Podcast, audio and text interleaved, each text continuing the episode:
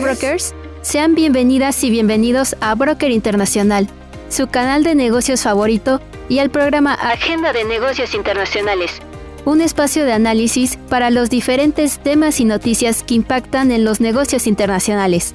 En cada episodio se analizará la dinámica para informar sobre los cambios ocurridos en el entorno empresarial. Todo esto acompañado de un equipo conformado 100% por estudiantes. Así que prepárense, porque ya inicia Agenda de Negocios Internacionales.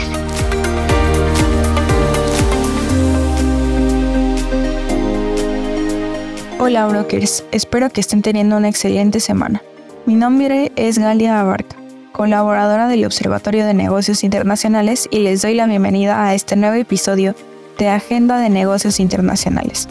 Esta vez nos acompañan Alexandra Hernández y Eduardo Ramírez, ambos estudiantes de la Facultad de Contaduría y Administración de la UNAM, en la licenciatura de Negocios Internacionales. Bienvenida y bienvenido Alexandra y Eduardo, ¿cómo están? ¿Qué tal, Galian? ¿Qué tal, Eduardo? Muy bien, gracias. Emocionada por esta invitación. Hola Galia, Alexandra, todo excelente por acá. Muchas gracias, muchas gracias por preguntar. Eh, un gusto estar con ustedes en este episodio y muchas gracias por la invitación. Me da mucho gusto escuchar que están bien. Sin más preámbulo, quisiera iniciarle a dar más contexto a nuestras y nuestros brokers, el capítulo de esta semana, Abordaremos temas de geoeconomía profundizando primero en las noticias de la fragmentación económica y su amenaza latente a la seguridad alimentaria, así como la transición a energías renovables. Siguiendo el mismo eje temático, buscaremos comentar la reciente estrategia de México para el litio, un material muy importante en la época actual. Al final del episodio, como complemento, estaremos platicando el muy interesante caso del fast fashion con un enfoque en el impacto y desarrollo que tiene con la, con la sustentabilidad dentro de la industria textil. Sin duda tocaremos temas actuales de los cuales ha surgido mucha discusión y controversia, así que quédense con nosotros. Iniciando con nuestra primera noticia sobre el estatus del comercio internacional y de los mercados de materias primas. Existen más detalles sobre las consecuencias, así como las vulnerabilidades específicas que enfrentan los países de bajo ingreso y vulnerables debido a la fragmentación de los mercados de materias primas, especialmente en relación con interrupción en las importaciones agrícolas? Claro, eh, pues mira, la, la, dimensión de los problemas que se generarían a estos países por una fragmentación geoeconómica, vaya, son, son bastante graves, ¿no? Y aún más si hablamos de las importaciones agrícolas que, que nos mencionas. Eh, gran parte de los países de bajos ingresos no tienen la, capacidad productiva para satisfacer la, demanda alimenticia en caso de un shock o de una crisis en, el suministro de estos bienes básicos. Eh, la mayoría de los suministros mundiales de, alimentos eh, pues están en manos de, muy pocos países y curiosamente estos mismos países son aquellos que últimamente se han visto envueltos en tensiones políticas. Entonces, pues como consecuencia de esto, eh, vayan, nos empuja a analizar cuáles, cuáles serían las consecuencias que generaría una fragmentación geoeconómica. Y dentro de las principales consecuencias, eh, pues tenemos la volatilidad de los precios de bienes básicos. Eh, esto a causa de pues una división muy clara en, en, bloques económicos y pues en cada uno de los bloques habría precios bastante distintos. Esta fragmentación, vaya, de fragmentación de mercados eh, complicaría el tener reservas para posibles shocks futuros. Eh, y digo, esto lo menciona el Fondo Monetario Internacional en un breve artículo que, que compartió el día de ayer. Digo, el día de ayer en el que se graba este episodio, ¿verdad? Sin duda el nivel de entrelazamiento que hay en las cadenas de producción y el nuevo paradigma donde el sistema es constantemente cambiante ha generado este tipo de presiones en la cadena alimenticia. Ahora bien, en el escenario hipotético donde el comercio de minerales críticos se ve interrumpido debido a la fragmentación económica, ¿de qué manera se afectaría la transición global hacia energías renovables y vehículos eléctricos? Bueno, este caso pues, no, es menos grave, ¿verdad? Eh, ya que los principales minerales para que se pueda dar esta transición verde que, tanto estamos buscando eh, son el cobre, el níquel, el cobalto y el litio. Y pues evidentemente si, estos minerales eh, están en riesgo de dejar de ser comercializados a, escala mundial por, por una fragmentación económica, eh, que vaya, es hipotética por el momento y esperemos que se mantenga, pues las consecuencias serían clarísimas. Si se disminuye el comercio internacional de esta materia prima, eh, la producción pues de estos artefactos que, producen o que usan energías renovables disminuiría igualmente. Y pues vaya, también ralentizaría la transición global a, este objetivo que tenemos de empezar a usar cada vez más energías renovables. Mm, además, digo, a esto podemos agregar las mismas consecuencias que en la pregunta anterior, pero pues ahora con los minerales, ¿verdad? Si hay volatilidad en los precios de la materia prima, seguramente lo habrá en los productos finales y en las cadenas de suministro habría esta continua eh, pues incertidumbre de, disponibilidad. Creo que se necesita poner en una balanza, ya que una transición verde también es muy importante, pero en este caso los metales también aportarían positivamente energías más limpias. Sin duda los expertos se encuentran en una disyuntiva y tendremos que estar atentos a cómo se desarrollará el mercado en este tema. Asimismo, a fines de 2021, la china Ganfeng Lithium compró la británica Bacanora Lithium, el mayor yacimiento de litio en arcilla en México. ¿Crees que las políticas nacionales han podido cubrir de forma correcta y actualizada la regulación de la explotación de litio en el territorio? Respecto a lo que ha ocurrido recientemente, me atrevo a decir que sí, ya que gracias a esta cancelación, a pesar de que haya sido por otro tema, permite el que se deje de explotar con los recursos nacionales y que se busque el beneficio para el Estado, además de que se tiene un mejor control sobre lo que se realiza dentro. Esperemos que se pueda tener un mejor control con lo que se realiza dentro del territorio mexicano con este tema, ya que sin duda este tipo de cancelaciones pueden poner a México en jaque con la inversión extranjera. La cancelación de las concesiones de las empresas chinas en México es una decisión que desdibuja los acuerdos anteriormente establecidos bajo la ley. ¿Consideras que esta decisión afectará la confianza de la invención extranjera en México? Por supuesto que sí afectará la confianza, ya que desde siempre se le ha puesto trabas a México para comercializar. Estados Unidos, por ejemplo, menciona que México no le está dando prioridad a las empresas y a la inversión extranjera, por lo que puede llegar a afectar, incluso llevar a un retroceso en la economía. Pues ya que al limitar esta explotación de recursos hacia los otros países, puede llevar al caso que México deje de ser un atractivo de explotación. Sin duda, nos encontramos en un momento decisivo y de cambio respecto a las políticas públicas e internacionales que se aplicarán en la extracción de metales. Serán interesantes los siguientes meses y años en cuanto a las diferentes negociaciones entre empresas y estados. Ahora, queremos enfocar la conversación a cadenas productivas, especialmente a noticias de casos de fast fashion. A lo largo del desarrollo de la industria textil, en la era del capitalismo, hemos visto una evolución importante en la fabricación de prendas a nivel mundial. Las empresas empezaron a producir ropa en masa, la cual no tiene un ciclo de vida duradero y genera muchos desechos. Con esto buscamos profundizar en los siguientes casos. Acorde a la primera noticia que abordaremos, según el estudio mencionado, las marcas de moda rápida como Zara, Shane y HM están utilizando plataformas de reventa para reducir su huella de, carbono.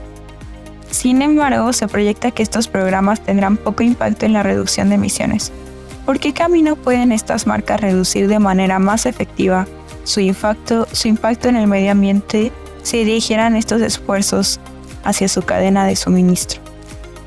Bien, eh, aquí creo que la situación es bastante clara para, para todos, me, gustaría pensar. Y es que pues este tipo de esfuerzos no son suficientes para, para reducir la huella de carbono de las empresas de fast fashion. Eh, creo firmemente que en este mercado de, prendas usadas es mejor que por el momento, por lo menos, no intervengan las grandes empresas de retail. Eh, y lo que digo, o sea, por lo menos hasta que hayan encontrado una forma de que verdaderamente sea viable. A lo que me refiero es que eh, pues se, hacen muchos esfuerzos logísticos y administrativos para que pues estas grandes empresas logren revender los productos usados y estos esfuerzos pues, generan colateralmente emisiones de carbono al transportarlas, por ejemplo. Eh, es querer cubrir un hueco destapando otro y, la cantidad que realmente disminuye en, las emisiones de, las empresas pues es minúscula. Eh, creo que el, mercado de reventa actualmente es más viable a nivel pues meso, meso y micro. eh, por ejemplo, en, mercados o, en tianguis. Además, aquí no intervienen las grandes empresas y los beneficios de, comprar y vender estas prendas se mantienen únicamente entre los consumidores, lo que es bastante bueno. Y vaya además eh, puntos extra porque las emisiones colaterales asociadas a, la logística eh, y al transporte pues son menores. Estoy de acuerdo, los esfuerzos no son suficientes, ya que la cadena de producción en general no ha sido transparente. El mercado de reventa me parece una buena alternativa, tal y como lo mencionas, pero también enfrentan otro tipo de problemáticas como la inflación de sus precios y el desplazo de los compradores tradicionales, dejando a estos con menos opciones. Según el análisis, las marcas de moda rápida reducirán solo un 0.7% de sus emisiones con programas de reventa, a pesar de que crean alrededor de 11.5 kilogramos de dióxido de carbono por cada artículo que producen. Hay otras acciones que podrían tomar estas marcas para abordar de manera más efectiva su huella de carbono, considerando la necesidad de reducir emisiones y mejorar la sustentabilidad en la industria de la moda. Por supuesto, los esfuerzos deberían de estar enfocados totalmente en usar materias primas que sean reciclables, eh, reorganizar las cadenas de suministro, disminuir los gastos asociados a la logística, eh, implementar modelos circulares de, negocio y, vaya, por supuesto, eh, también siempre, siempre, siempre apuntar hacia el modelo on demand para eliminar por completo los artículos que, se producen pero jamás se venden, que pues se traduce únicamente en desperdicio desde un inicio. La industria textil enfrenta diferentes retos en su cadena productiva y de consumo. Creo que también deberían de iniciar con la gobernanza de estas a través de reportes con transparencia, tal y como otras industrias, por ejemplo la cementera. Las grandes corporaciones del mundo del fast fashion tienen estrategias agresivas en el mercado, incluyendo la forma de cautivar a los consumidores. Sin embargo, los discursos también pueden llegar a, a culpar al consumidor. ¿Cuánta responsabilidad consideras que tiene el consumidor al elegir cuánta ropa comprar y cuáles marcas en términos de impacto medioambiental? Si bien el consumismo que se ha generado a raíz del fast fashion es gracias a los consumidores, considero que esto se genera más a raíz de las estrategias o tendencias que las mismas marcas nos muestran. Y aún más gracias a los medios digitales, es que estas tendencias tienen mucho mayor impacto en el pensamiento y los gustos del consumidor, llegando a jugar con temas psicológicos. Marcas como lo son Zara, Bershka, H&M o Shane son las más comerciales y también de más fácil acceso, que si bien muchas veces son el primer medio de alcance para algunas personas, también son marcas accesibles, que se permiten aportar recurrentemente al fast fashion y basarse en él para generar su éxito sin ver realmente el impacto que pueden llegar a tener, ya que a pesar de sus campañas de reciclaje, es realmente mínimo el porcentaje comparado con el daño que generan. Estoy de acuerdo contigo, es importante educar al consumidor a través de las estrategias, enfocarlas a un consumo diferente y menos acelerado. A lo largo de la cadena de producción, consumo y desecho de la industria textil, también hay diversos residuos que se generan, entre ellos los microplásticos, ¿Podrías mencionarnos los, momentos de la cadena donde los microplásticos se convierten en desechos y se vuelven peligrosos? Se habla mucho de los desperdicios que genera la producción y los desechos que se vuelven las prendas al terminar su vida útil. Sin embargo, durante su consumo se desechan miles de microplásticos como lo son las microfibras, que contienen nuestras prendas. En cada lavada que se hace, estos desprenden miles de microfibras que terminan en nuestros océanos lo cual no solo acaba y daña con la vida marina, sino que al ser una cadena, estos terminarán en nuestros organismos, lo cual puede llevar a problemas en nosotros mismos. El tema de los microplásticos es de urgencia, ya que ahora les podemos encontrar inclusive en las nuevas, em, en, las, nubes, perdón. Asimismo, la industria textil es la segunda más contaminante del planeta y creo que las empresas y organizaciones, así como los gobiernos, deberían de poner muchos más esfuerzos en el impacto medioambiental que están generando. Han sido noticias muy interesantes las que nos han presentado. Con esto que nos han mencionado sobre las diferentes noticias y temas de interés dentro de los ejes temáticos, También quisiera preguntarles, ¿cómo perciben el desarrollo y la correlación de los negocios internacionales con las noticias que nos presentaron? Consideramos que a nivel macro y micro afectan a la economía, por ende a los negocios y a las empresas. Yo, yo puedo decir que, tiene todo que ver. Eh, pues, o sea, por un lado tenemos la incertidumbre internacional que, se presenta a nivel económico a causa de pues, estos problemas políticos que, que surgen, ¿no? Eh, y todo está, eh, todo está interrelacionado, o sea, afecta directamente a las empresas de todos los sectores, ya que pues, cuando hablamos de materias primas como energía, minerales o comida, estamos hablando de que los riesgos o las consecuencias escalan a un impacto de talla mundial. Eh, además en un juego de suma cero en el que nadie se, está viendo beneficiado, nadie se beneficiaría. Eh, por otra parte también tenemos el tema latente y, vivo desde hace ya varios años, pues de la sustentabilidad, eh, que sigue sin poder resolverse del todo y los esfuerzos que se deberían de estar haciendo son desde todas, todas, todas, todas las trincheras. Eh, desde el nivel micro, eh, con nosotros como consumidores exigiendo que, las grandes empresas enfoquen sus esfuerzos en donde deberían de estarlos eh, enfocando, que es en donde de verdad está el problema.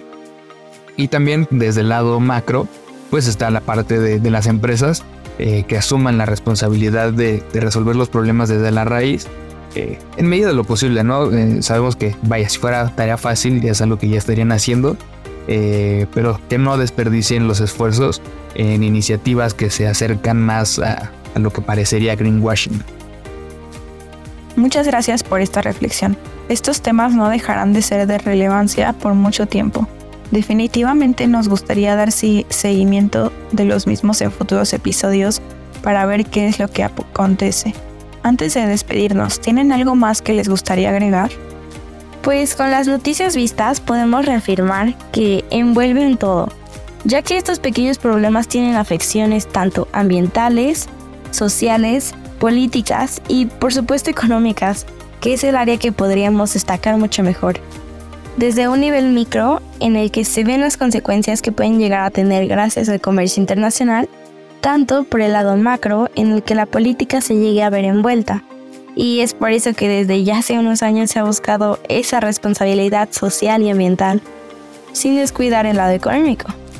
El cómo las empresas y los negocios se tienen que ir adaptando y actualizando para lograr un mejor equilibrio. Muchas gracias por estas consideraciones, Alexandra. Eduardo, ¿qué te gustaría compartirnos? Únicamente agradecer e invitar a las personas que nos escucharon para que no se queden solo con lo que nosotros mencionamos en, este episodio. nunca habrá nada mejor que, que ustedes mismos se involucren en, en, el tema, que lean artículos o, noticias y vaya, siempre, siempre, siempre, siempre cuestionen y, y comparen la información que, que vayan viendo. Les agradecemos ampliamente por compartirnos su análisis y tiempo en este espacio. Es de gran valor que nos ayuden a abordar de tal manera temas de amplio interés para todas las personas que siguen Agenda de Negocios Internacionales. Por supuesto, nos encantaría tenerlos de vuelta en otro capítulo. Ahora bien, para finalizar este capítulo, ¿algo más que les gustaría comentar a la audiencia? Como estudiante de negocios internacionales, considero importante el tocar este tipo de noticias que pueden recaer en temas económicos, ya que es importante analizar todos los aspectos que pueden llegar a involucrar y de esta forma aprender conscientemente. Eh, nada más, nada más que agregar de mi lado, eh, solo agradecerles nuevamente por la invitación, eh, el espacio y el tiempo a las personas que, que nos escucharon. Saludos. Ahí lo tienen brokers, Eduardo y Alexandra. De nuevo, muchas gracias por acompañarnos en este espacio. A toda nuestra audiencia, no olviden seguir escuchándonos aquí mismo en Agenda de Negocios Internacionales. Tampoco olviden de seguirnos en las redes del Observatorio Universitario de Negocios Internacionales, las cuales también se ubican en la descripción, donde aparte de saber sobre otras actividades y contenidos que tenemos, se podrán enterar sobre diferentes temas alrededor de los negocios internacionales. Les acompañó Galia Abarca. Fue un gusto compartir con un episodio más de Agenda de, Negocios Internacionales. Hasta luego, brokers.